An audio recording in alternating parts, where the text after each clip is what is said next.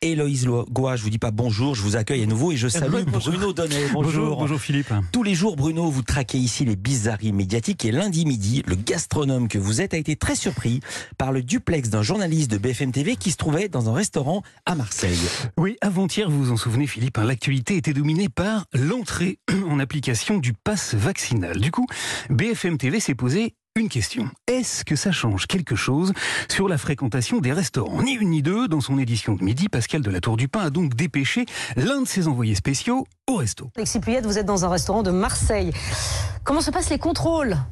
Alexis Le type a pris sa mission très à cœur, mais il n'est pas allé n'importe où. Eh bien écoutez, on va, on va poser la question à, Richard Cohen, qui est gérant de, ces restaurants sur le, Vieux-Port Marseille. Bonjour. Il s'est rendu sur le Vieux-Port de Marseille, c'est-à-dire, Philippe, dans l'un des endroits les plus touristiques et les plus fréquentés de la ville. Et pourtant, le restaurant dans lequel il a planté sa caméra à 12h32 minutes avait une petite particularité. Il semblait être extrêmement calme, trop calme pour la plus grande consternation de son patron. Fréquentation en moindrie, tout simplement. Voilà, il n'y a qu'à voir le résultat. Une belle journée, magnifique, personne à la terrasse, voilà, personne qui rentre.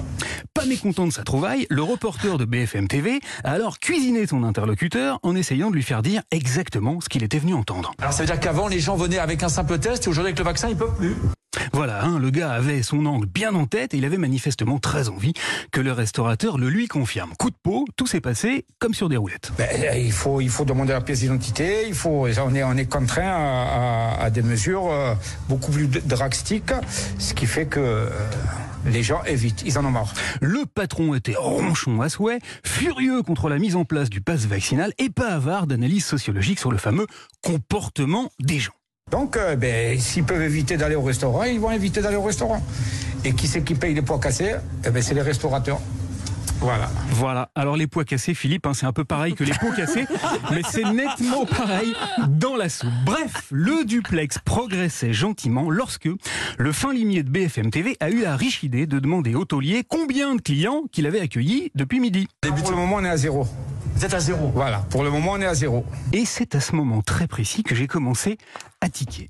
Je me suis dit, attends un peu mon petit bonhomme, Marseille, Vieux-Port, terrasse, soleil, midi et demi et zéro client, il y a un os, il y a un truc qui colle pas. Alors, eh ben alors je me suis emparé de mon smartphone Seiko Quartz, j'ai ouvert l'application TripAdvisor.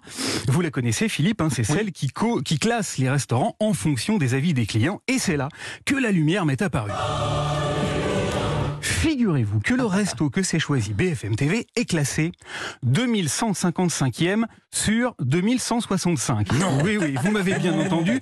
2155e sur les 2165 restaurants marseillais. Autant vous dire que c'est, d'après TripAdvisor, l'une des pires adresses de la ville. Alors, vous connaissez, Philippe, hein, le goût pour l'investigation chevillé au corps. J'ai poussé un cran plus loin ma grande enquête du jour et je suis allé lire les fameux avis des clients. Aïe, aïe, aïe.